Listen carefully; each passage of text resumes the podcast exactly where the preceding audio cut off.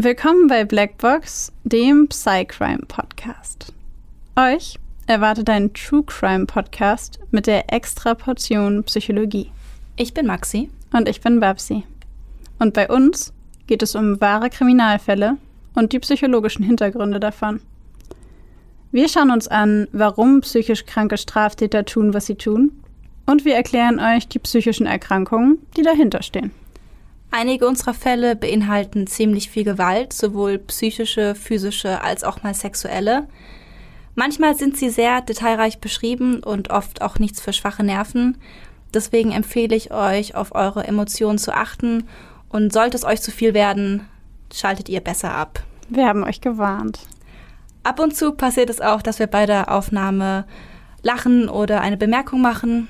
Das ist nie respektlos gemeint. Das liegt eher daran, dass wir sehr tief in der Materie drinstecken und das alles mit Humor ab und zu mal ein bisschen auflockern. Also bitte nicht falsch verstehen. Bevor wir mit der heutigen Folge anfangen, wollen wir an dieser Stelle eine ganz besondere, explizite, doppelte Triggerwarnung aussprechen. Die Folge, die gleich folgen wird, beinhaltet die schlimmste körperliche, sexuelle, psychische Gewalt an Kindern, die man sich vorstellen kann oder die wir uns vorstellen konnten. Und bei der Recherche zu diesem Fall haben selbst wir, die ja einiges gesehen und auch schon gelesen haben, an einigen Stellen schlucken müssen. Also bitte achtet in dieser Folge ganz besonders auf euch. Das haben wir bei der Recherche zwangsläufig auch getan. Und wenn es für euch zu viel ist, schaltet bitte sofort ab und es ist keine Schande. Nur, dass ihr an der Stelle ähm, doppelt gewarnt seid. Nochmal Triggerwarnung an dieser Stelle. Es geht um Gewalt an Kindern. In der heutigen Folge sprechen wir nämlich über das Thema Snuff-Filme. Snuff-Filme sind eigentlich eine Filmkategorie, die erstmals im Jahr 1976 mit dem gleichnamigen Film Snuff erste Bekanntheit erlangt hat. Ähm, ja, also kurz zu dem Film Snuff. Ich habe mich zu Recherchezwecken einige Minuten mit diesem Film auseinandergesetzt und habe mir einige Minuten dieses Films angeguckt. Und zum Glück war er aus 1976, das heißt, er war amateurhafter produziert, aber trotzdem immer noch ziemlich eklig. Vielleicht kurz zur Erklärung, ähm, was genau Snuff-Filme eigentlich sind. Genau, unter Snuff-Film kurz eben einfach Snuff genannt, ist übrigens vom Englischen umgangssprachlich to snuff someone out, was bedeutet jemanden auslöschen. Snuff bezeichnet ein Filmgenre, wo eine real wirkende filmische Aufzeichnung von Morden, Suiziden und ähnlichen Gewalthandlungen stattfindet. Diese Gewalthandlungen dienen dabei eben nicht mehr als der Unterhaltung oder der sexuellen Erregung des Zuschauers. Ganz kurz und knapp beschrieben. Wichtig an der Stelle ist zu wissen, dass man bei der ersten Recherche zu Snuff-Filmen erstmal darauf kommt, dass es eben dieses Filmgenre gibt und dann die häufige Aussage, dass es echte Snuff-Filme, also Filme, in denen Menschen ähm, ja zum Zwecke des Films getötet werden vor laufender Kamera, in der Realität gar nicht gibt. Und wir persönlich sind nach unserer Recherche der Meinung, dass das nicht wahr sein kann. Ich muss auch sagen, ich war echt ultra irritiert, als ich recherchiert habe. Und ähm, ich habe sehr wenig auf Google vor mhm. allem dazu gefunden. Also ich habe sehr viel hat Google mir gezeigt. Hier hast du ähm, Infos über psychologische Auswirkungen, über Gewaltdarstellung in Filmen oder zu Horrorfilmen oder auch zu Pornos, aber irgendwie wollte Google mir nichts über Snuff-Filme erzählen. Also ich musste wirklich lange suchen, um überhaupt irgendwelche Infos zu bekommen. Und dann bin ich da auch in irgendwelche Foren reingekommen, wo irgendwie darüber diskutiert wurde, ob es Snuff-Filme gibt. Dieser, und dann wurde Snuff auch als Mythos bezeichnet.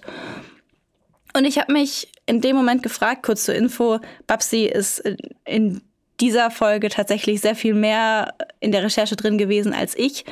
Aber ich habe mich eben gefragt, und das wollte ich dich jetzt auch fragen deswegen, ob es denn gesichert ist, dass es keine Snuff-Filme gibt, so in real, weißt du?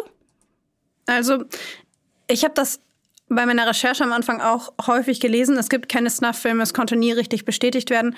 Ähm, ich verstehe den Sinn dieser Aussage nicht so ganz und auch die, ja, also ich verstehe nicht ganz, wo die Aussage herkommt, weil wenn man mal an Handyvideos denkt, ähm, beispielsweise vom Islamischen Staat, hm. wo man Hinrichtungsvideos gesehen hat, dann könnte man das als Snuff-Film bezeichnen, denn dort handelt es sich nicht nur die, um die filmische Inszenierung, sondern um die tatsächliche Tötung eines Menschen.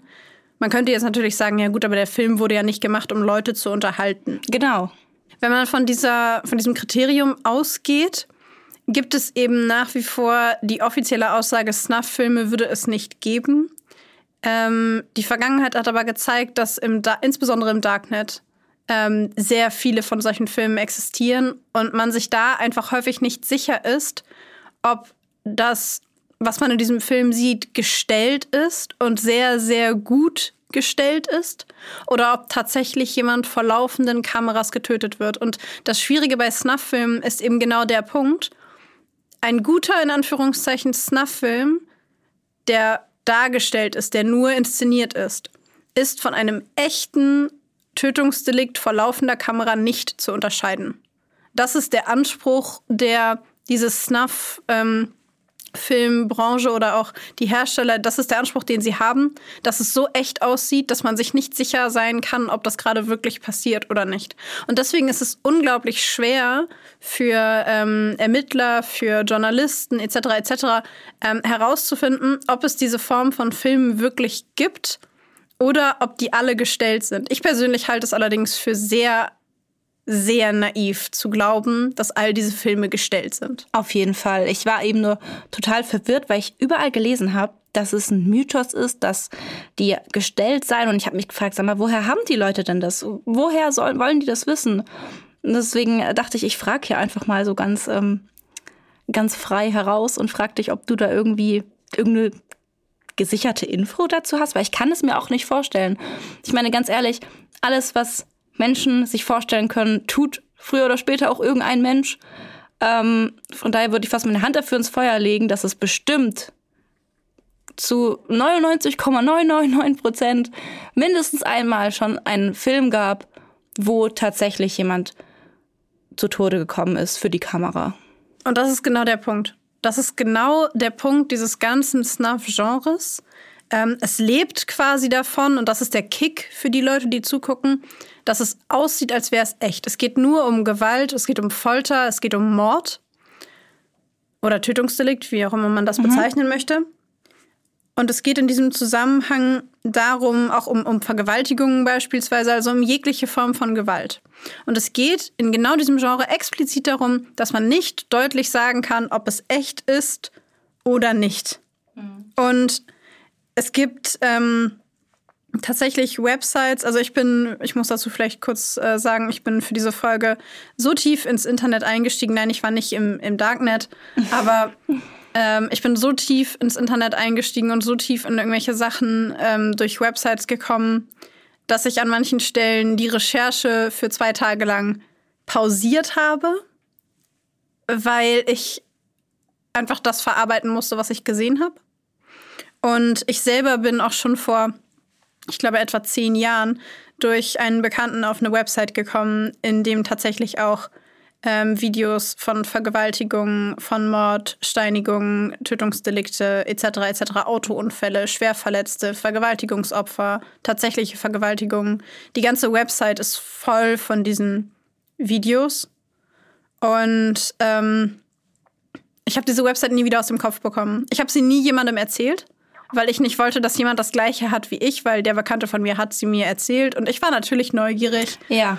Wollte es dann wissen, bin auf die Website gegangen, habe mir mit meinen damals ähm, ja, 17, 18 Jahren viel zu viel angeguckt, weil ich überhaupt nicht darauf geachtet habe, was ich mir da gerade angucke und ähm, habe diese Website nie wieder vergessen. Von daher kann ich einfach bei diesem Thema nicht der Überzeugung sein, insbesondere bei dem Fall, den wir mitgebracht haben, nicht der Überzeugung sein, dass es Snuff-Filme nicht wirklich gibt. Ja, ich auch nicht. Ich glaube, da können wir uns darauf einigen, dass wir beide der Meinung sind, dass es sie sehr wohl gibt. Ja. Leider. Die Frage, die wir uns heute aber stellen wollen, ist, warum gucken sich Leute sowas eigentlich an? Weil das Snuff-Genre besteht ja nur deswegen, weil es Menschen gibt, die sich diese Filme angucken. Die sich vielleicht diese Filme angucken, die offiziell produziert wurden und sagen, es ist Kunst. Aber eben auch, weil es Menschen gibt im Darknet, die sich diese Filme angucken und wissen, dass diese Filme echt sind. Und die Frage ist, warum? Ich muss sagen, ich habe echt Schwierigkeiten. Ich, ich sitze hier gerade und, und habe zwar natürlich so ein paar Hypothesen, aber versuche so ein bisschen nachzuempfinden und ich komme einfach nicht drauf. Warum, wenn es Splatterfilme gibt, Horrorfilme, Filme mit wirklich grafischen Gewaltdarstellungen, wenn man sich sowas gerne angucken möchte, ähm, kann ich theoretisch schon verstehen, dass es noch mehr, noch irgendwie hm, aufregender oder noch mehr den Kick hat, wenn man nicht weiß, ob es echt ist. Aber ich, ich kann nicht nachvollziehen, dass es das wert ist, diesen Schritt zu gehen, wenn es doch so viel Alternativangebot gibt. Weißt du, was ich meine? Und was ich ja auch, ich weiß nicht, ob das stimmt, aber ich habe gelesen, dass diese Snuff-Filme auch meistens gar keine Handlung haben. Mhm. Also es geht wirklich nur um Gewalt. Also mhm. das geht los und, und die Vergewaltigung startet oder der Mord startet und es ist nur das. Mhm. Uh, I don't get it. Ich habe es ähm, auch nicht ganz verstanden, ehrlich gesagt. Also ich glaube, es geht einfach nur um diese Darstellung. Manche davon haben so ein bisschen Handlung und wer jetzt denkt, ja, okay, das klingt ein bisschen wie so ein Porno. Ja und nein. Der Unterschied zu ähm, pornografischem Material, das man so auf Porno-Websites oder so sieht. Es gibt ja auch ähm, Vergewaltigungsfantasien, die einfach zur, in Anführungszeichen, normalen Sexualität ähm, bei vielen Menschen dazugehören, ist, dass bei den Snuff-Filmen das Ganze so realistisch ist, dass man definitiv nicht weiß, ob es gecastet und ja, dargestellt ist oder nicht. Wohingegen man, würde ich jetzt einfach mal behaupten, in den meisten Pornofilmen ziemlich genau weiß, dass, dass das geskriptet ist. Ja, oder es auch irgendwie dann irgendwie sieht oder irgendwie merkt, dass es. Ne, aber ich meine, come on, in den meisten Pornos ist es nicht wirklich gut geschauspielert. Also. Genau, aber das wollten wir an der Stelle einfach nochmal sagen, weil äh, natürlich äh, sind. Also gibt es da Unterschiede und ähm, ja, Abgrenzungen in dem Bereich. Hattest du eigentlich schon mal mit Snuff-Filmen zu tun, Maxi? ich habe tatsächlich. Ähm, kennst du den Autor Chuck Palahniuk? Mm, nee. Ich weiß nicht, ob er so ausgesprochen wird. Ähm, ich war so ungefähr 14 oder 15 und habe ähm, sehr gerne so Horrorbücher gelesen. Mhm. Und da war auch so Cody McFadden dabei und sowas mhm. mit die Auslöschung und so. Und das fand ich alles total spannend. Und habe dann eben so nach ähnlichen Autoren gesucht und dann kam eben dieser Autor auf. Und der, da bin ich auf Rebuy oder nee, Rebuy gab es wahrscheinlich noch gar nicht, aber eben so ein Secondhand-Verkäufer ähm, und habe mir da einfach mal so ein paar Bücher von diesem Autor gekauft. Und eins von diesen Büchern hieß Snuff. Und damals wusste ich gar nicht, was Snuff bedeutet. Und ich mhm. habe es halt einfach mal angefangen. Und ähm, in die Geschichte von diesem Buch ist jetzt ohne zu spoilern, falls jemand das noch lesen möchte. Ich glaube, das steht auch hinten auf dem Klappentext drauf. Es geht um eine Pornodarstellerin, die schon älter ist und ähm, die ihre Karriere jetzt beenden möchte und diese, diese, sie möchte ihre Karriere mit ihrem eigenen Tod beenden und möchte einen unglaublich langen Snuff-Film drehen, wo sie mit sehr vielen verschiedenen Männern, ich glaube um die 200, Sex hat, bis sie stirbt. Und darum geht's in diesem Buch. Ähm, ich habe das Buch damals zu Ende gelesen und war schon ziemlich verstört, vor allem als ich dann erfahren habe, dass es sowas wirklich gibt. Aber das war tatsächlich meine einzige, mein einziger Kontakt mit Snuff. Und ich habe danach auch einen großen Bogen um das Thema, ehrlich gesagt, gemacht. Ja, das, das, das kann ich auf mehreren Ebenen nachvollziehen. Ja. Das hat mich voll verstört gerade. Okay, alles klar. ja gut, du, ich bin ja mittlerweile abgehärtet. Hast du denn noch andere Erfahrungen mit Snuff-Videos, außer dem, was du jetzt gerade für den Fall eben, was du gerade berichtet hast, was du da angeschaut hast? Hm, sonst nur diese Website, auf der ich halt früher mhm. war. Ähm, nee, ich habe mich, wie gesagt, nur für den Fall viel, fast schon zu viel für meinen Geschmack damit beschäftigt. Ähm, genau. Und äh, ja, ich würde vorschlagen, dass wir an der Stelle auch mit dem Fall anfangen. Ich habe schon mal gesagt, ich sag's nochmal, für diejenigen von euch, die jetzt Stopp machen, alles gut. Fühlt euch nicht schlecht. Und ansonsten würde ich sagen, fangen wir jetzt an. Ja.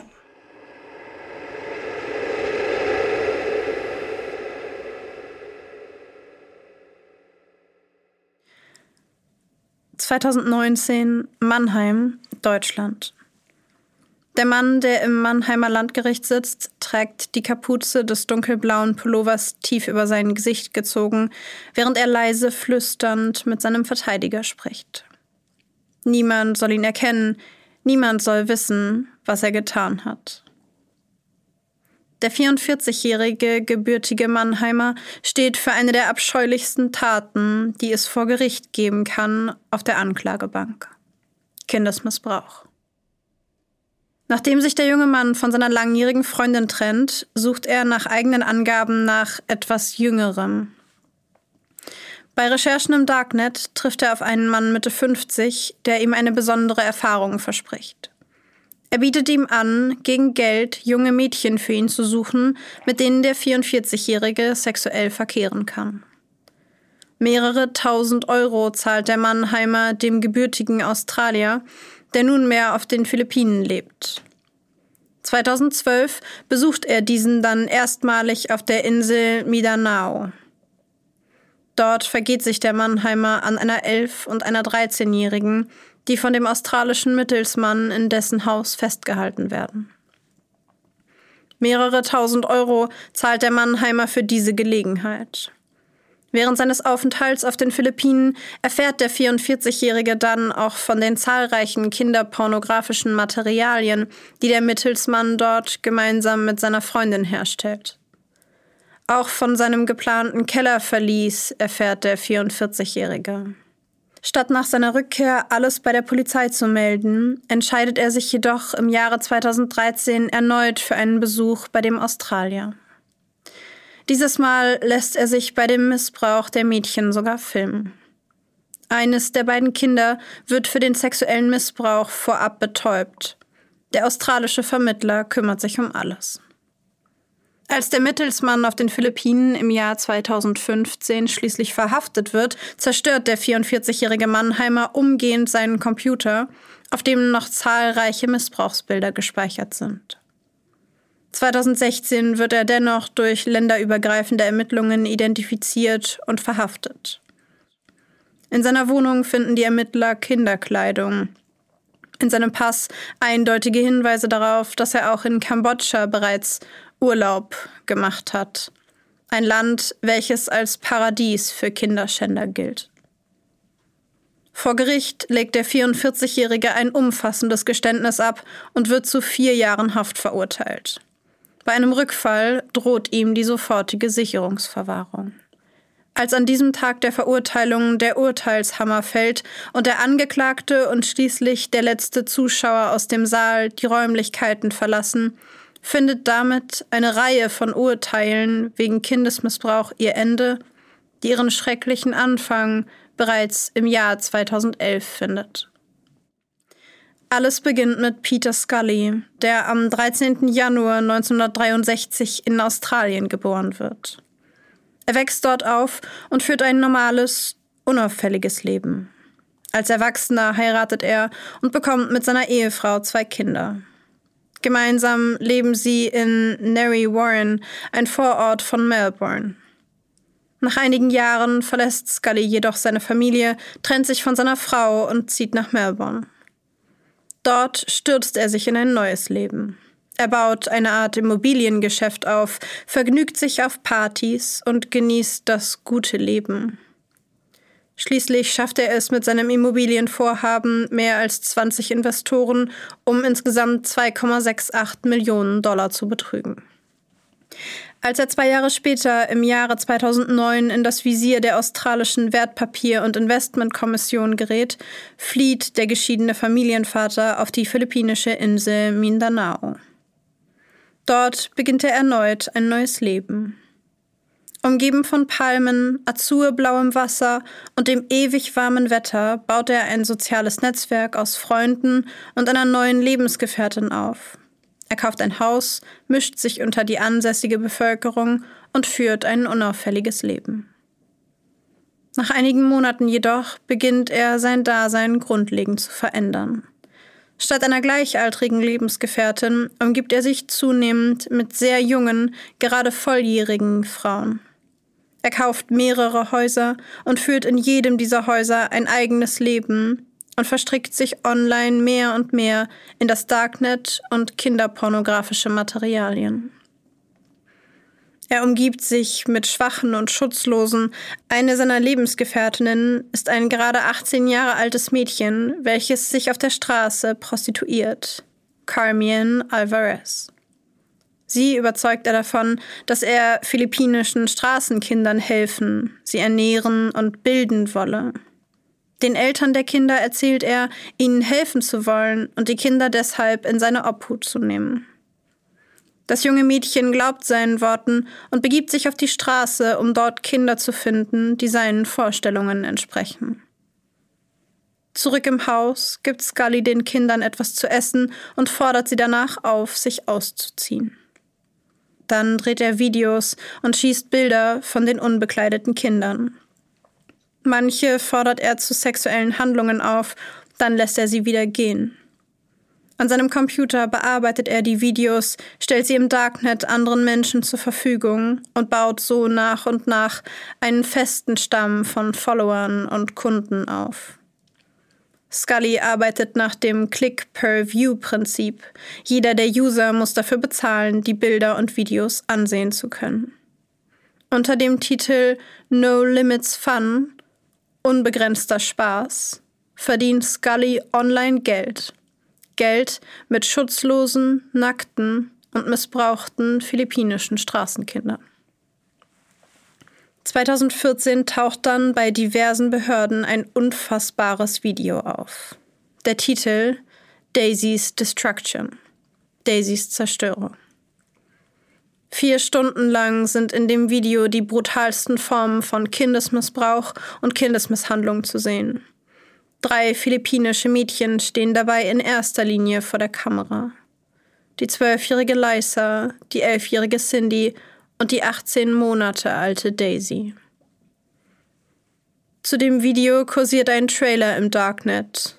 Der Text, welcher sich über den Bildschirm bewegt, lässt selbst den erfahrensten Ermittlern das Blut in den Adern gefrieren. Die Angst, die die Worte auslösen, das Grauen ist nicht zu beschreiben. In klaren, weißen Buchstaben steht dort Daisy's Destruction. Come, see a child's mental ruin, her innocence lost, used as a tool. She will learn how to please her mistress. Her body will be ravaged, her dignity stolen, helpless, She will hang for your amusement, relentless. Her mistress will break her. Would you dare to witness? Übersetzt steht da Daisys Zerstörung. Sieh dir den geistigen Verfall eines Kindes an, ihre verlorene Unschuld als Werkzeug benutzt. Sie wird lernen, wie sie ihrer Herrin zu gefallen hat. Ihr Körper wird geschändet, ihre Würde gestohlen. Hilflos.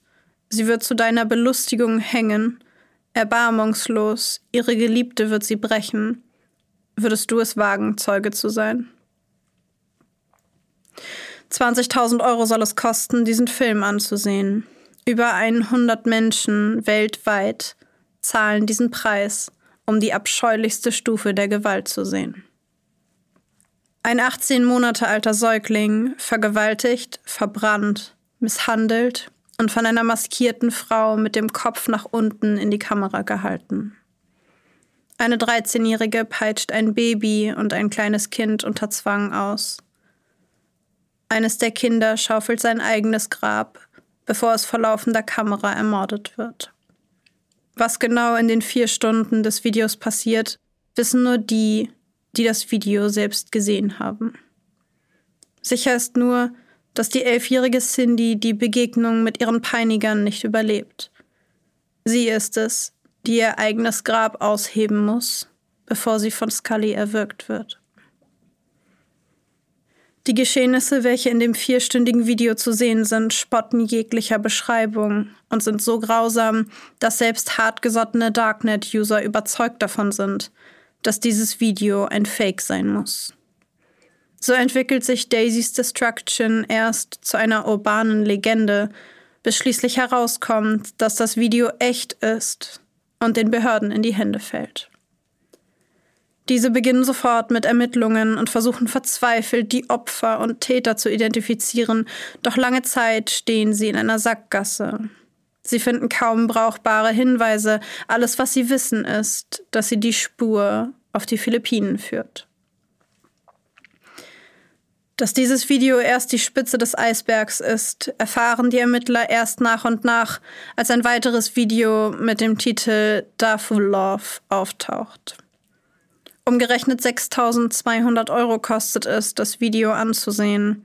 In diesem Video sind ein maskierter Mann und eine maskierte Frau zu sehen.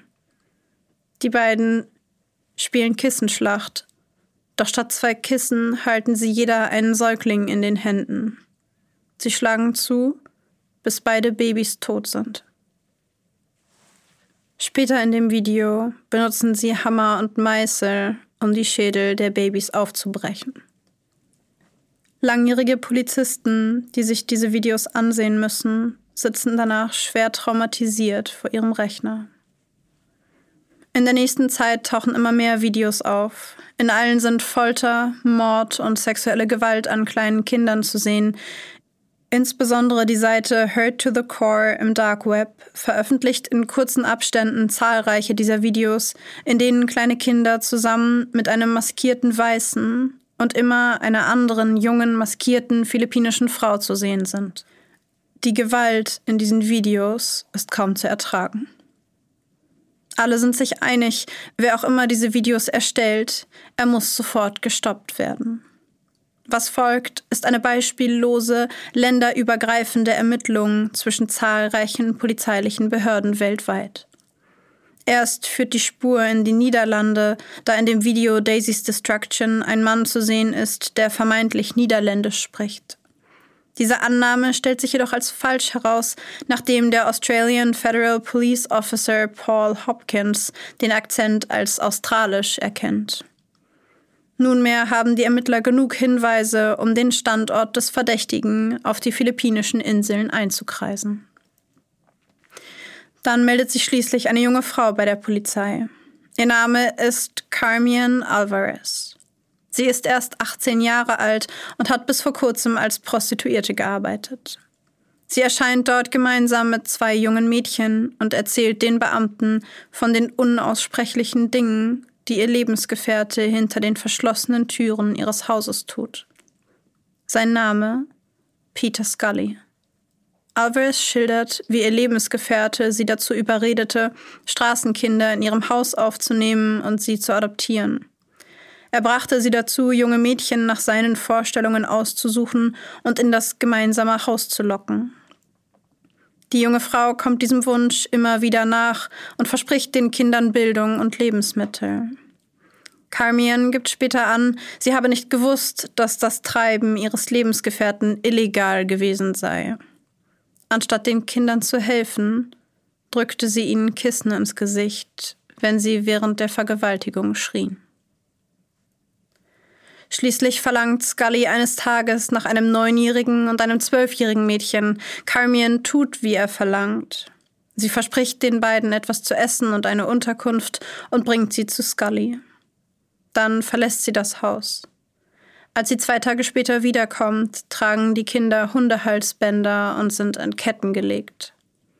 Von den Kindern erfährt sie, dass ihr Lebensgefährte sie missbraucht, ihnen wehgetan und sie gefilmt habe. Auch habe er sie gezwungen, ihr eigenes Grab auszuheben. Es ist dieser Moment, in dem die junge Frau es nicht mehr aushält. Sie befreit das erste Mal Kinder von ihren Ketten und bringt sie aus dem Haus von Scully, aus Mitleid, wie sie sagt. Die Polizisten nehmen Carmian sofort fest und die beiden Kinder kommen in die Obhut des Staates. Etwa zur selben Zeit meldet sich eine weitere Frau bei der Polizei. Ihr Name ist Liselle Megalia und sie ist erst 19 Jahre alt. Auch sie meldet ihren Lebensgefährten bei der Polizei, um, wie sie sagt, den Kindern endlich zu helfen. Sie sei nie dabei gewesen, aber er habe ihr alles erzählt. Der Name ihres Lebensgefährten, ebenfalls Peter Scully. Später stellt sich heraus, auch sie war in den Videos dabei. Und nicht nur das, mit schwarzer oder grün-roter Lackmaske hatte sie Scully bei seinen brutalsten gefilmten Taten unterstützt. Die Polizei und sämtliche Behörden, die die letzten Monate und Jahre damit zugebracht haben, Hinweise auf den Täter zu sammeln, sind sich nun sicher. Peter Scully ist der Mann, den sie suchen. Am 28. Februar 2015 nehmen die Beamten ihn in einem seiner Häuser fest. Bei seiner Verhaftung trägt er ein gelbes T-Shirt und eine weiße Unterhose, während die Polizisten sein Gesicht in den Staub auf dem Fußboden seines Hauses drücken. In seinen insgesamt fünf Häusern werden mehrere Computer, Festplatten, Kameras und Datenträger gefunden. Alle 15 Drehorte, die auf den Videos erkannt werden konnten, können den Häusern zugeordnet werden. Nur wenige Tage nach seiner Verhaftung findet die Polizei dann auch die vergrabene Leiche der elfjährigen Cindy. Ihr Skelett liegt einbetoniert unter den weißen Fliesen der Küche in einem der Häuser. Die anderen Opfer, insbesondere Daisy und Lysa, können gefunden werden. Sie haben Peter Scullys Folter wie durch ein Wunder überlebt und wurden bereits vor dem Eintreffen der Polizei durch ihre eigenen Familien gerettet.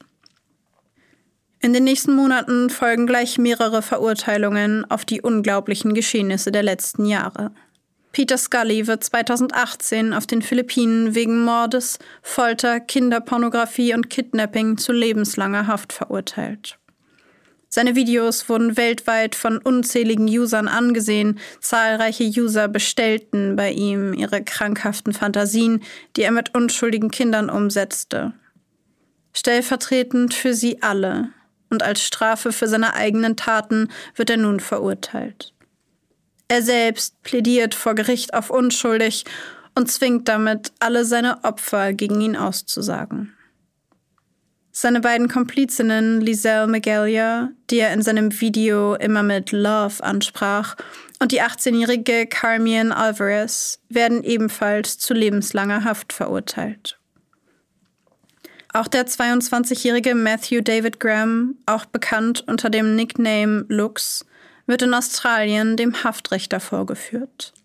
Er war es gewesen, der zahlreiche von Scullys Videos auf einer der berüchtigtsten Seiten im Dark Web, Heard to the Core, veröffentlicht hatte, um sie so einem noch größeren Publikum zur Verfügung zu stellen. Das Gericht hatte keinerlei Nachsehen mit dem 22-Jährigen und verurteilte ihn zu 15 Jahren Haft.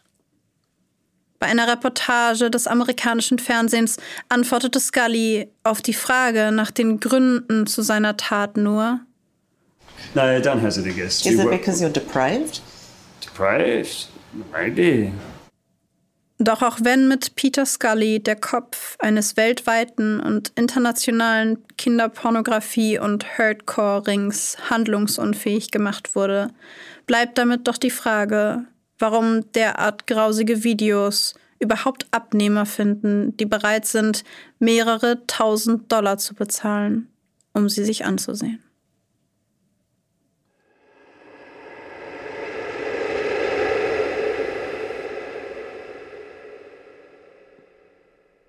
Mein Hauptgedanke, nein, eigentlich einer der vielen Gedanken, die ich hatte während diesem Fall, ist ein sehr unprofessioneller.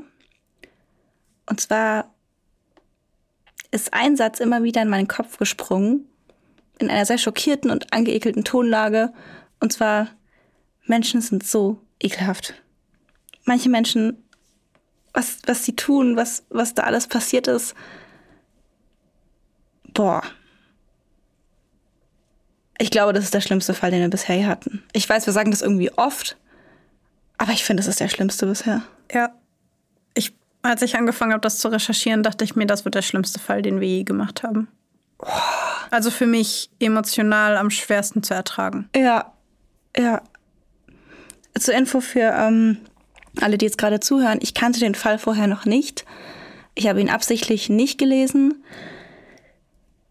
und bin schockiert von der Brutalität, was da alles passiert ist, muss ich sagen. Vor allem immer, immer wenn ich dachte, das ist so das, das Schlimmste, das Niederste, das Ekelhafteste, was passieren kann, kommt noch was und noch was und noch was. Und das, ich weiß, wir sagen immer, also wir sagen in diesem Podcast ja auch immer, ne, ähm, dass äh, wir das nicht gut finden, wenn Täter in der Presse irgendwie als Monster dargestellt werden. Und warum das ähm, eben nicht zielführend ist und auch nicht ähm, hilfreich ist, sowas zu tun in der Presse. Und ich muss sagen, heute kann ich es vollkommen nachvollziehen, wenn solche Schlagzeilen, wenn, ah, ich kann schon nicht mehr richtig reden, wenn solche Schlagzeilen geschrieben werden. Weil es einfach, ich, ich möchte auch schreien, das ist ein Monster. Und ich möchte auch glauben, dass es kein Mensch ist, sondern ein Monster, weil es so schwer zu ertragen ist, dass, dass ein, dass ein normaler Mann Kindern sowas antut. Irgendjemandem sowas antut. Ich weiß komplett, wo du gerade bist. Ich habe ähm,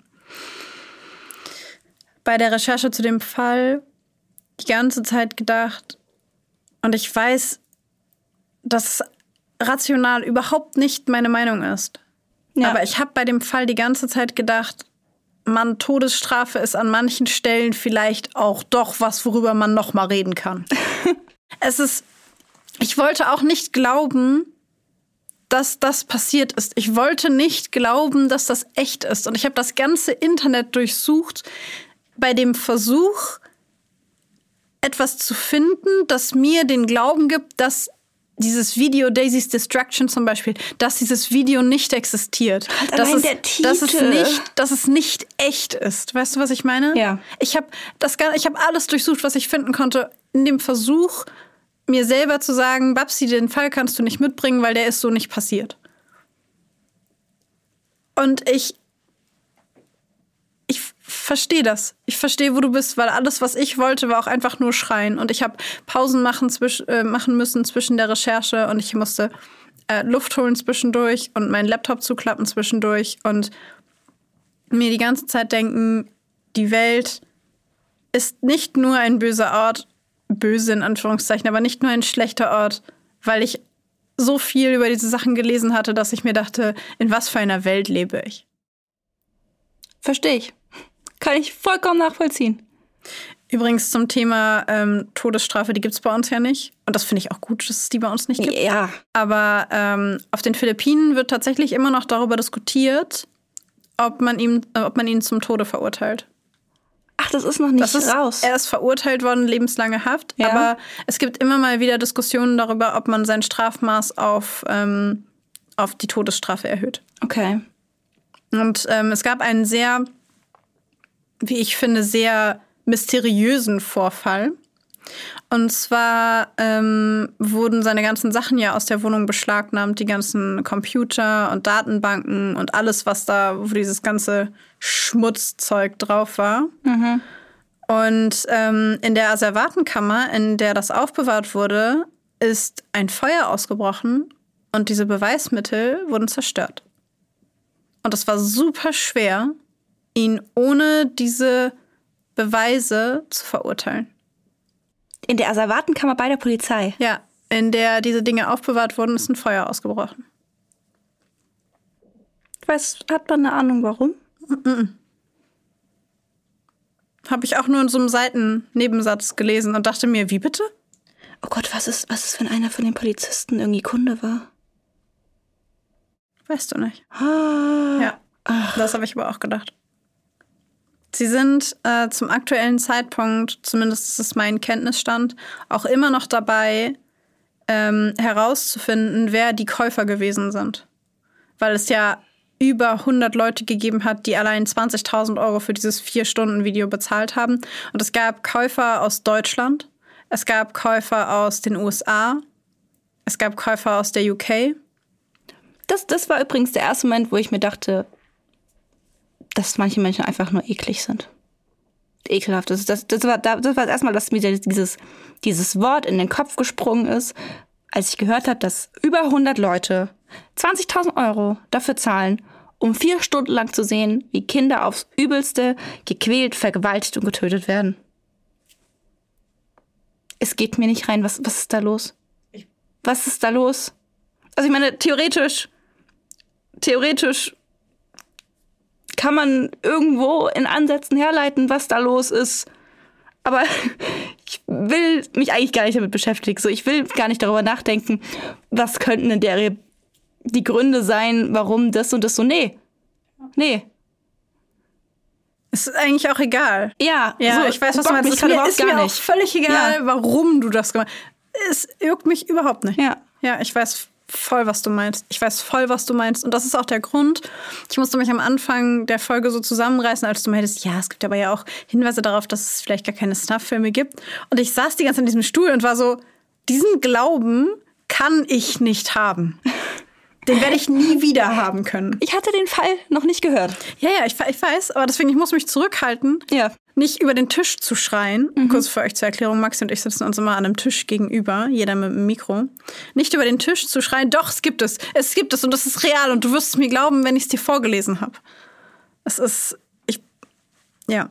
Und das Allerschlimmste für mich, der, einer der schlimmsten Momente bei der Recherche war, dass es eine Dokumentation gibt zu diesem Thema. Und in der Dokumentation spricht eins von den Mädchen, die das überlebt hat Welche? die in dem Video vorkommt.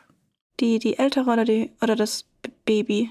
Also wenn ich das richtig verstanden habe, ist die, ähm, die da spricht, entweder Liza, die in Daisy's Destruction vorgekommen ist. Ist sie nicht gestorben? Mhm. Cindy. Ach, Cindy ist gestorben. Okay. Mhm. Und, äh, oder es war ähm, ein anderes Mädchen, das auch in den Videos vorgekommen ist. Aber es spricht ein Mädchen, die auch von, ähm, die erzählt von der Frau, ähm, von der 18-Jährigen, die ihr ähm, bei der Vergewaltigung durch Scully ein, Kissen ins Gesicht drückt. Und ähm, die ist, also ihr Gesicht ist natürlich verpixelt, Hm. aber sie erzählt vor der Kamera und sie weint und sie sagt, dass sie hofft, wenn sie mal grown up ist, also wenn sie mal erwachsen ist, dass sie das irgendwie vergessen kann. Und ich war ein bisschen sauer auf die Reporterin, weil ich dachte, warum ziehst du das Mädchen vor die Kamera? Und im gleichen Moment hat es mir mein Herz so zerschnitten, das, das zu sehen. Und es war einfach, ähm, ja. Ähm, und auch dieser, dieser Trailer, Das mit dem, mit dem, mit ich- dem, ja. mit diesem, mm, fo- wie nennt man das überhaupt, dieser Text, Ja. der da kam? ja, genau. Ähm, den Trailer sieht man in der Dokumentation auch und das war für mich auch sehr schwer. Also, weil es auf der einen Seite, ein Teil von mir dachte sich die ganze Zeit, das ist doch ein Witz.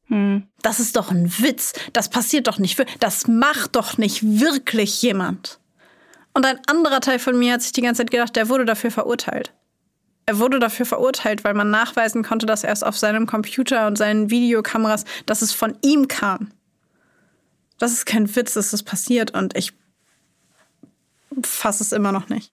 Es wird, also als du das vorgelesen hast, ich meine, ihr könnt uns hier in dem Moment leider nicht sehen, aber ich, ich weiß, dass ich da kurz so ein bisschen Kontrolle über meine Mimik verloren habe. Vielleicht auch nicht das erste, nicht, nicht das letzte Mal, während du diesen Fall vorgelesen hast. Ähm, und ich bin so ein Mensch, ich, ähm, wenn was Schlimmes passiert, dann fange ich an zu lächeln oder im schlimmsten Fall auch zu lachen. So, ne, äh, jemand, der irgendwie so ganz schlimme Sachen mit sowas irgendwie versucht zu bewältigen. Und äh, vielleicht kennen es auch einige von euch, da kann man wirklich nichts dagegen tun, dass dann auf einmal irgendwie die Mundwinkel hochgehen. Und ich saß da und hab ständig irgendwie so total, total geschockt, glaube ich, geguckt. Dann irgendwie so unfassbar irgendwie, ich wollte fast so, so ein unfass, so ein fassungsloses Lachen aus, ausstoßen, weil ich mir dachte, das gibt's doch nicht. Also, also, nee. Das ist doch ausgedacht. Weißt du, was ich meine? So, Voll. so irgendwie so zu versuchen, das so Ja, Dass man das nicht an einen ranlässt, weil das so furchtbar Das- das- ist, dass man es irgendwie von sich weghalten muss. ich habe auch richtig Probleme in dieser Folge, irgendwie äh, gescheite Artikulation zu finden, ne? Ey, das, das ist wirklich heftig heute. Aber das ist auch der Grund, weshalb wir uns nicht damit beschäftigen werden, warum jemand solche Videos erstellt. Weil das etwas ist, bei dem ich persönlich an meine Grenze komme in diesem Fall. Hm. Ich glaube, wir haben uns genug über Psychopathie, Sadismus Ja. etc. Dinge unterhalten. Ähm, es gibt nur eine Sache, die ich sagen will, bei der ich ich hätte ausflippen können bei der Recherche und dann würde ich auch gerne zu der Frage kommen, warum Leute sich sowas angucken. Mhm. Aber in der Dokumentation, die ich gesehen habe, gibt es Teile von einem Interview mit der Reporterin mit Peter Scully. Und in diesem Interview fragt sie ihn, ob er, ja, ob er eigentlich Reue empfindet. Und er sagt, ja, also für Reue gibt es auch unterschiedliche Gründe und es gibt von Reue ja auch unterschiedliche Formen und redet da so ein bisschen drum rum und dann sagt sie, ja, aber sie müssen ja, sie empfinden sie Reue. Und dann sagt er, na ja, also ja, schon. Ich glaube, die größte Reue empfindet man immer dann, wenn einem wirklich bewusst wird, was man getan hat. Und dann sagt sie völlig entgeistert, ja, aber warum haben Sie denn dann keine Reue empfunden in dem Moment, wo Sie das mit den Kindern gemacht haben? In dem Moment, wo Sie das erste Mal ein solches Video produziert haben? In dem Moment, wo Sie das erste Mal ein Kind haben schreien hören? Warum haben Sie keine Reue empfunden? Ist Ihnen nicht klar gewesen, was Sie da gerade tun in diesem Moment? Natürlich. Und dann fängt er an zu lachen und sagt, das ist eine wirklich gute Frage, grinst sie an und sagt, well done. Gut gemacht. Und ich glaube, mehr würde ich an dieser Stelle zu diesem Charakter gar nicht unbedingt sagen wollen und würde euch Hörern da draußen einfach überlassen, was ihr darüber denkt. Ich denke, das ist eine gute Idee. Ich habe dazu auch nichts mehr zu sagen, muss ich sagen. Ich würde vorschlagen, dass wir uns jetzt also mal ein bisschen genauer angucken, warum Menschen sich, und da versuchen wir es vielleicht ein wenig objektiv in Anführungszeichen, warum Menschen sich Folter, Vergewaltigung, Mord und Totschlag in Form von Videos angucken und was genau eigentlich der Grund dafür ist, dass Menschen so eine morbide, nicht alle Menschen, aber manche Menschen so eine morbide Faszination und Begeisterung dafür empfinden. Ja.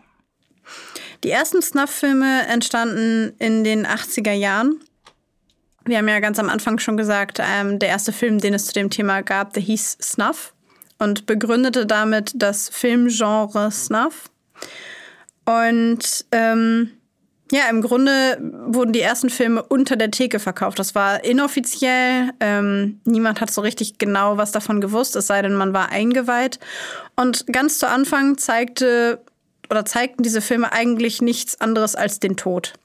In unterschiedlichster Form. Von ähm, Exekutionen über Verstümmelung, Folterung, ähm, Unfälle, zerfetzte Körperteile nach Unfällen, Mordopfer, etc. etc. 90 Minuten lang. Ähm, ich glaube, es gab doch auch irgendwann mal diesen Film so und so viel Faces of Death oder so.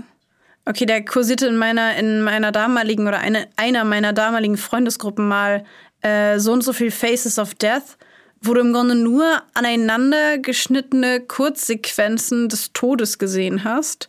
Wobei es dabei sowohl um den Tod bei Menschen ging, als auch um den Tod von Ratten und so mit Maden und verwesenem Zeug und so. oh da, da bin Also- ich ja sofort raus. Ja, ich weiß, Leichen, also so Tierleichen sind auch gar nicht deins, ich weiß. Aber ähm, daran erinnere ich mich noch. Ähm, genau, aber in diesem äh, Zusammenhang mit den Snuff-Filmen geht es ausschließlich um Menschen. Und ähm, ja, dieser Film ähm, wurde heimlich, oder diese Filme wurden heimlich sehr erfolgreich. Und ähm, ja, mit die ersten Filme waren einfach nur eine Aneinanderreihung von Darstellungen von toten Menschen, Leichen, Mord und Vergewaltigung. Und die Hersteller dieses Films haben davon noch einen zweiten Teil und einen dritten Teil und einen vierten Teil produziert. Und irgendwann gab es dann die 150-Minuten-Version Worst of als ja im Grunde Antagonist des Best of, was man so von Filmen kennt. Und je widerlicher und schlimmer und realistischer und brutaler die Darstellung war, desto besser wurde in dieser Snuff-Szene der Film angenommen und desto mehr wurde er quasi ähm, ja, gehypt, in Anführungszeichen. Genau, dementsprechend äh, kann man sich denken, dass es damals wie auch heute viele Fans äh, von dieser Art von Filmen gibt viele von diesen ähm, Leuten, die sich sowas gerne gucken, sind auch Menschen, die darauf bestehen, dass es sich dabei ähm, nur um Film handelt, dass es da ähm, nie um echte Tötungen geht und nie um echte Vergewaltigungen geht. Und ähm, tatsächlich ist es so, dass die meisten Snuff-Filme wirklich in Anführungszeichen Fälschung sind. Der Kick aber, wie Babsi am Anfang ja schon gesagt hat, ist eben, dass man da nicht richtig unterscheiden kann, was ist jetzt echt und was nicht. Also, dass diese Filme so real gemacht werden, dass man es als Zuschauer meistens eben nicht sagen kann. Und natürlich sind da eben die Menschen, die sich gerne angucken, sagen, nee, das ist alles fake, das, das sind Dinge, die im Studio gemacht werden, die gecastet sind, die gescriptet sind.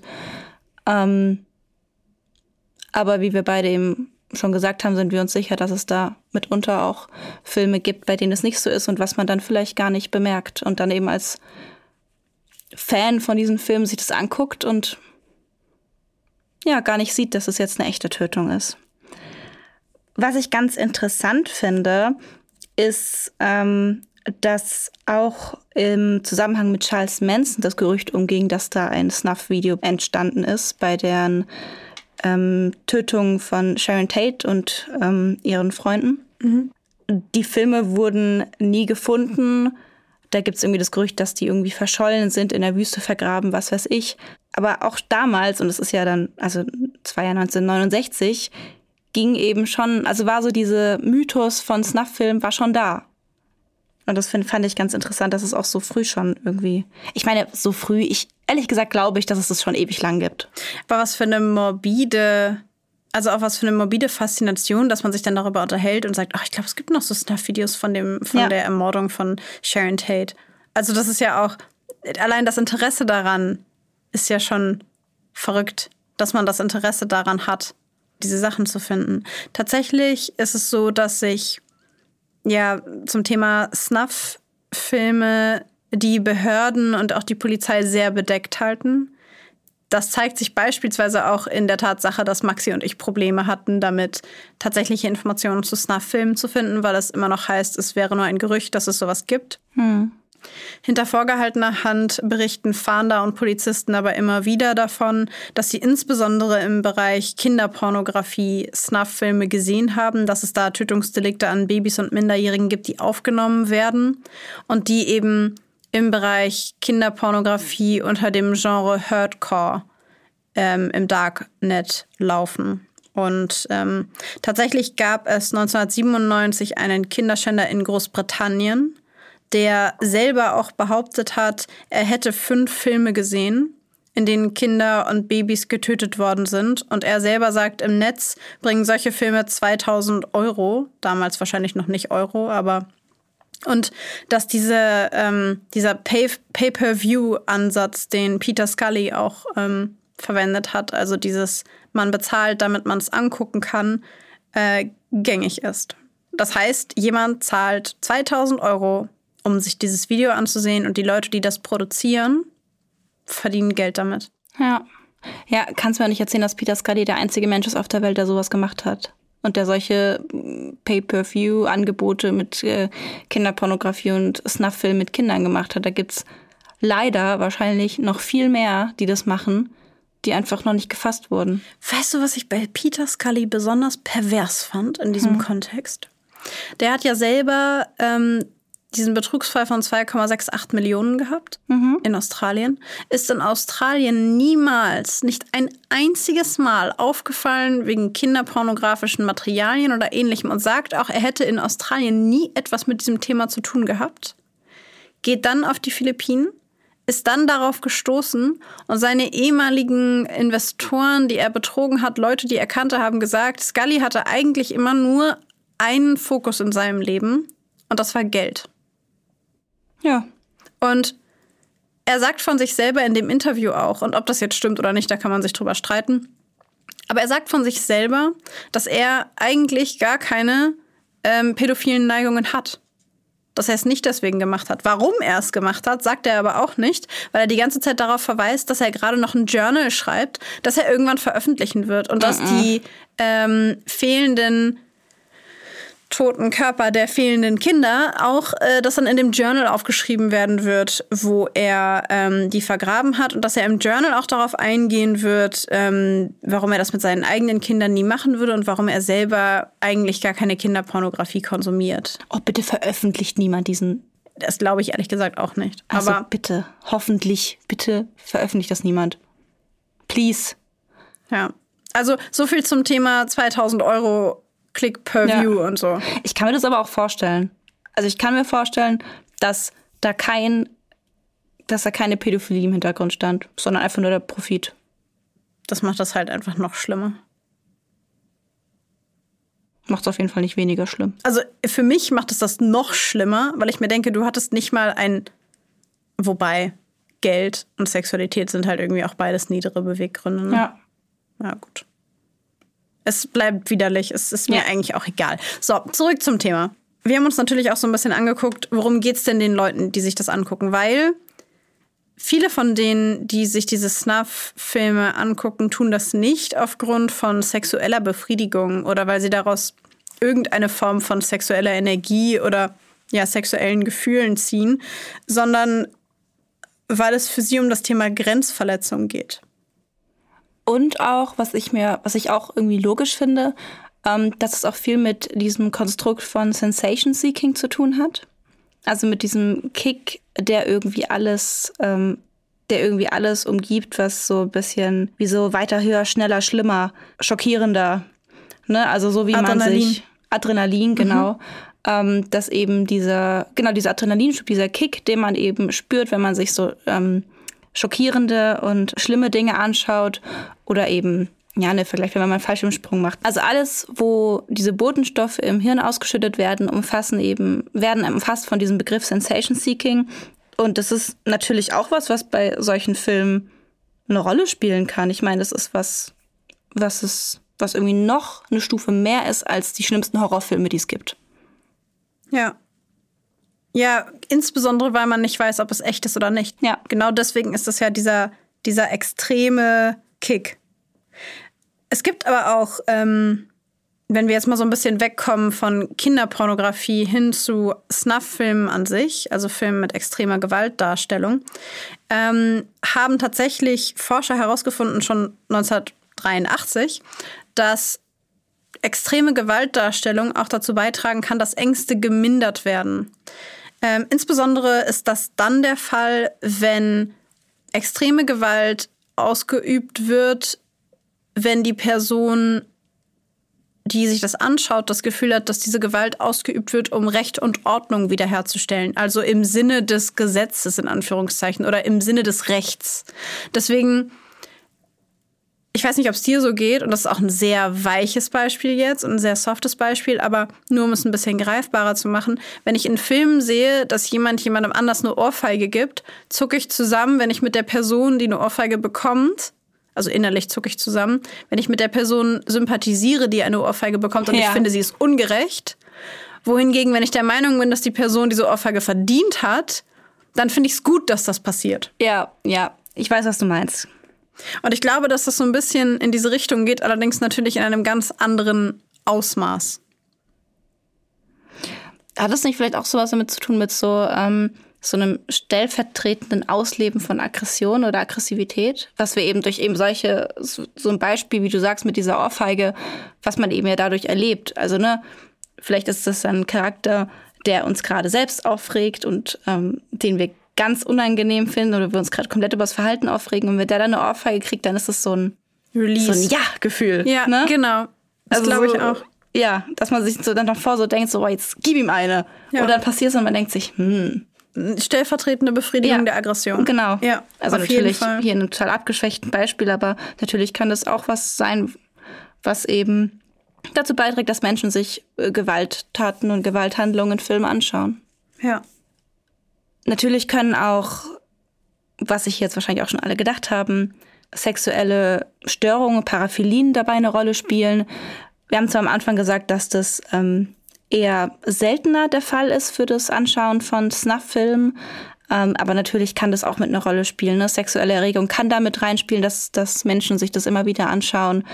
Und ähm, da jetzt nur ganz kurz, wäre ja am ehesten so die Diagnose der, des Sadismus würde da eventuell eine Rolle spielen. Und damit meinen wir jetzt auch nicht, ähm, was ja auch mittlerweile nicht mal als Paraphilie gilt, Menschen, die Spaß haben an einvernehmlichem Sadismus und Masochismus, ähm, sondern Menschen, die wirklich sexuell erregt werden dadurch, dass Menschen gegen ihren Willen Gewalt angetan wird. Ja, und ich denke, dass man das für sich selber auch merkt, wenn man sich solche Videos immer wieder anguckt, ob man sie guckt aus Gründen von Sadismus. Weil man ja selber merkt, ob man das jetzt gut findet auf einer sexuellen Ebene oder eben auch nicht. Und ich glaube, das ist meine persönliche Vermutung, dass ganz viele Menschen sich ähm, dieses Snuff-Genre, bleiben wir mal bei dem Filmgenre, sich das Snuff-Genre eher aus einem Sensation-Seeking-Bereich angucken. Das glaube ich auch.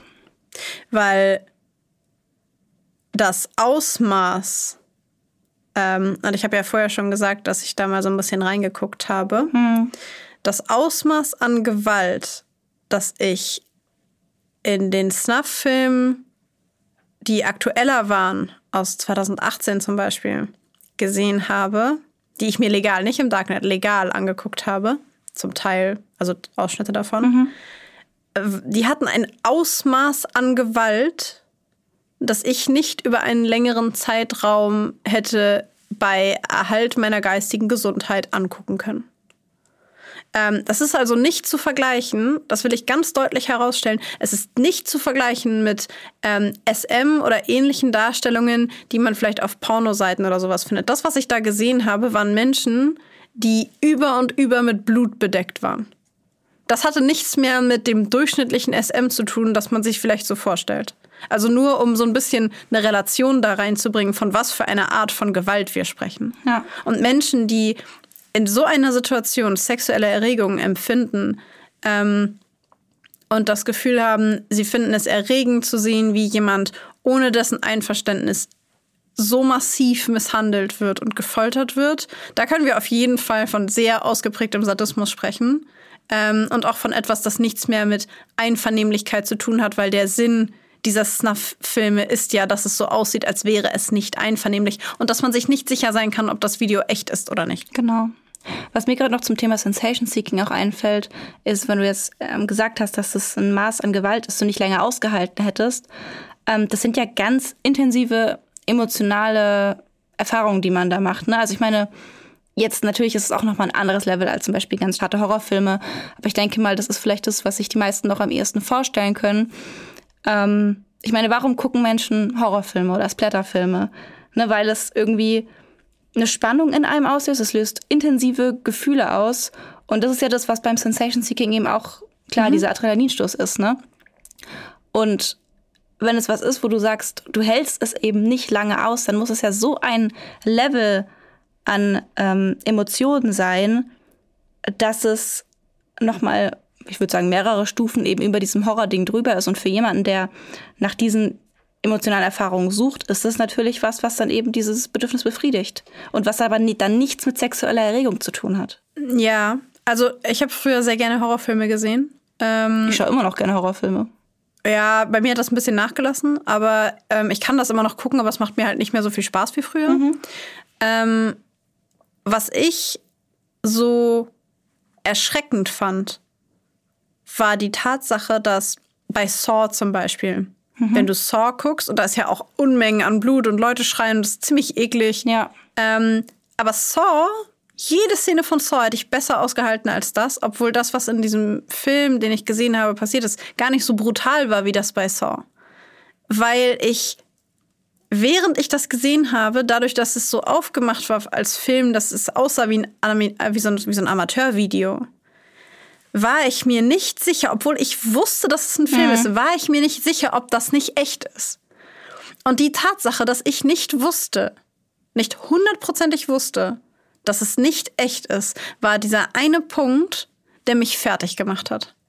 Das war das, was für mich zu viel war. Das hätte ich ausgehalten, wenn genau diese Szene bei Saw passiert wäre, hätte ich damit umgehen können, weil ich gewusst hätte, das ist Saw. Ja. ja, das ist ja irgendwie so eine emotionale Barriere, die man irgendwie bei Horrorfilmen aufbauen kann, die Ja. man auch aufbaut und dann man Dinge sehen kann, die wahrscheinlich sonst überhaupt nicht gehen würden. Und bei Snuff-Film fällt diese Mauer weg. Also du bist, du bist gefühlt irgendwie näher. Oder es kommt dir näher. Weil du dir nicht regelmäßig sagen kannst, ach, das ist das Drehbuch. Ja. Und das, ähm, das war für mich der schockierende Teil an diesem Video. Ja. Ich fand das ganz interessant, ähm, weil sich auch einige Psychologen, das habe ich so ein bisschen nachgelesen, damit beschäftigt haben, warum sich die Leute, die keine pädophilen Neigungen hatten, trotzdem diese Videos angeguckt haben von Peter Scully. Weil es haben sich auch viele Menschen angeguckt, die gar keine pädophilen Neigungen hatten. Ähm, und da haben sich ganz, äh, ganz viele Psychologen und ähm, ja, schlaue Menschen, Kriminalisten, die den Kopf drüber zerbrochen. Und ähm, tatsächlich hat man ähm, die Hypothesen aufgestellt, dass unsere Gehirne dazu programmiert sind, davon zu lernen, wenn wir Zeuge von Dingen werden, die wir unbedingt vermeiden wollen für uns selbst. Also, dass wir quasi bei etwas zugucken und dabei zugucken wollen, weil wir hoffen, dass wir, wenn wir dabei zugucken, dabei lernen, wie wir dafür sorgen, dass uns das niemals passieren wird. Ah, das ist so eine ähnliche Theorie, wie es ja irgendwie auch gibt für die Erklärung, warum, warum vor allem Frauen sich so viel mit True Crime beschäftigen. Ne, da da gibt es ja auch, auch die so Theorie, Theorie, genau. dass sie das machen, um eben im Falle eines Falles besser vorbereitet zu sein. Ja. Und ähm, die weiterfolgende Theorie ist eben, dass wir als Menschen Tabus befolgen wollen, also dass wir instinktiv diese Dinge nicht tun wollen. Gleichzeitig wollen wir aber auch sehen, wie sie gebrochen werden, um zu erfahren, wie es ist, wenn dieses Tabu gebrochen wird, ohne es selber brechen zu müssen. Damit wir, ähm, also dass es quasi auch etwas damit zu tun hat, dass wir dabei zusehen, wie so etwas passiert, weil wir die Erfahrung in Anführungszeichen machen wollen, aber sie auch ohne nicht machen wollen. dass wir sie selber machen. Dass wir quasi dabei zusehen wollen, wie diese furchtbaren Dinge passieren, ohne dass wir sie selber geschehen lassen. Und damit weniger in einen moralischen, in einen moralischen Konflikt kommen, weil wir die Tat selbst nicht begangen haben, wir aber trotzdem sehen, was passieren würde, wenn wir dieses Tabu brechen würden. Fand ich eine, eine interessante, ja, interessante Theorie. Finde ich auch und kommt mir auch irgendwie logisch vor, muss ich sagen. Weil irgendwie dieses Bedürfnis schon zu sehen, was passiert, aber nicht, nicht irgendwie zu nah daran sein zu wollen, kennt man. Also zum Beispiel, das kenne ich von mir auch. Ich meine, ich, wenn, wenn zum Beispiel bei einem Horrorfilm heißt, der ist richtig schlimm, dann kenne ich von mir, dass ich den sehen will. Ne? Ob, und, und obwohl ich dann teilweise Szenen da drin vielleicht auch ganz schlimm finde, will ich die Szenen trotzdem gucken. Also ich will sie gesehen haben. Macht das Sinn? Ja, ich verstehe, Ja. was du meinst. Das folgt dieser Hypothese. Ja. Von daher macht sie, macht sie auch für mich Sinn. Das finde ich irgendwie logisch. Spannend. Was ich mich jetzt zum Ende der Folge äh, noch irgendwie frage, ist, ähm, wir haben jetzt ja darüber gesprochen, warum Menschen sich Snuff-Filme angucken. Ähm, und da, wenn wir jetzt hier von Snuff-Filmen sprechen, sprechen wir doch am meisten von den Filmen, die in, nach aller Wahrscheinlichkeit fake sind, also eben, wo nicht wirklich jemand ähm, zu Schaden kommt. Und ich frage mich aber jetzt irgendwie, dadurch, dass ja so leicht da Filme auch reingemischt werden können, wo wirklich jemand getötet wird oder wo wirklich jemand vergewaltigt wird, ob es dann irgendwie so in dem Sinne so vertretbar ist, die Nachfrage für dieses Filmgenre zu schaffen, weil man ja dadurch neben den, ich sag mal, im Studio produzierten Filmen auch eine Bühne schafft für die Mordfilme, für die Vergewaltigungsfilme, also für die, wo es wirklich passiert. Ich finde das eine interessante Frage. Ich weiß allerdings nicht, ob es diese Bühne nicht sowieso schon gibt. Ob es die nicht immer gibt. Die gibt es auf jeden Fall immer. Und ob, ähm, nur ganz kurz, ob die Tatsache, dass wenn man solche Snuff-Filme produziert, ob das nicht vielleicht sogar ganz gut ist, wenn man sie in einem Studio produziert, weil es dann zumindest diese Art von Filmen gibt, bei denen nicht tatsächlich jemand verletzt wurde. Weil die Frage, die sich mir stellt, ist, wenn niemand Snuff-Filme produziert, leben dann mehr Menschen diese Fantasie aus? Brechen dann mehr Menschen Tabus? Oder gibt es dann einen noch größeren Markt im Darknet? Ja, das kann halt auch sein, ne? Schwierige Frage. Ich glaube, die muss, wenn dann jeder selbst für sich beantworten, wenn man irgendwie darüber nachdenkt, ob man sich sowas angucken möchte. Aber ich glaube, so richtig eine Antwort gibt es darauf nicht. Ich glaube, am Ende des Tages sollte einfach jedem bewusst sein, der sich sowas anschaut, dass alles, was ihr euch anguckt, euer Gehirn verändert und beeinflusst, wie ihr die Welt um euch herum wahrnehmt, beeinflusst, was ihr ähm, für richtig und falsch haltet, wie weit ihr in bestimmten Situationen geht, wie ihr bestimmte Situationen einschätzt. Was euer Toleranzempfinden verändern kann im Sinne von irgendwie Habit Habituationsprozessen. Gewöhnungseffekte, ja. genau. Und ich denke, es ist ein bisschen wie das Thema Pornos. Da gibt es ja momentan auch ganz viele Debatten drüber. Sollte man sich Pornos angucken? Wenn ja, wie sollten die produziert werden? Wenn man sich Pornos anguckt, wie oft sollte man das angucken? Wann sollte man das gucken? Ähm, und auch mit welcher Einstellung sollte man sich das anschauen? Und ich denke, das Gleiche ist es damit. Und ich glaube, wichtig ist es am Ende des Tages zu wissen, dass man, wenn man sich solchen Dingen aussetzt und solche Dinge konsumiert, dass das immer etwas verändert. Ähm, und dass es immer irgendetwas mit einem macht, auch wenn man es vielleicht nicht sofort merkt. Ja. Und ich finde das Zitat ganz cool von dem Medienpädagogen Jo Gröbel, der gesagt hat, jemand, der auf einem Berg lebt, wird nie auf die Idee kommen, ein Boot zu bauen. Das heißt, ähm, in dem Sinne, dass jemand, der sich nie irgendwas mit Gewalt anguckt, auch nicht den nächsten und den nächsten und den nächsten Schritt gehen kann, weil er kennt es ja nicht. Oder? Theoretisch, ja. Hm. Und ähm, ich weiß, dass es für mich etwas verändert hat, diese Dinge zu wissen und diese Dinge gesehen zu haben. So für mich hat es ein bisschen was verändert. Wenn vielleicht auch nur im Kleinen und im Alltag merke ich es bestimmt nicht, aber ähm, ich bin bei der Recherche an einige Punkte gekommen, bei denen ich gemerkt habe, dass das dass ich jetzt gerade eine Grenze überschreite, die ich vorher noch nicht überschritten habe, dass ich mir jetzt gerade Dinge angucke, die ich mir vorher noch nicht angeschaut habe. Und diese Entscheidung ist am Ende natürlich jedem selbst überlassen, wenn wir von professionell hergestellten künstlichen Snuff-Filmen sprechen. Und auch da muss wahrscheinlich jeder für sich selber entscheiden, ob er damit die Tür für Snuff-Filme im Darknet, von denen Maxi und ich überzeugt sind, dass es sie gibt, noch weiter aufmacht oder nicht. Und ich denke, das bleibt am Ende jedem selbst überlassen. Ja, ich glaube, am Ende geht es, wie du, wie bei dem Beispiel, was du gerade mit den Pornos gebracht hast, um Medienkompetenz. Also ja. um kompetenten Umgang mit den Medien, um, um sich bewusst zu sein, was man da konsumiert und wie man es konsumiert. Ja, und ich würde sagen, mit diesem Appell, dass ihr nicht nur bei unserem Podcast, sondern bei allen Medien darauf achtet, wie ihr euch fühlt, beenden wir die heutige Folge zum Thema, warum Menschen sich Snuff-Filme angucken.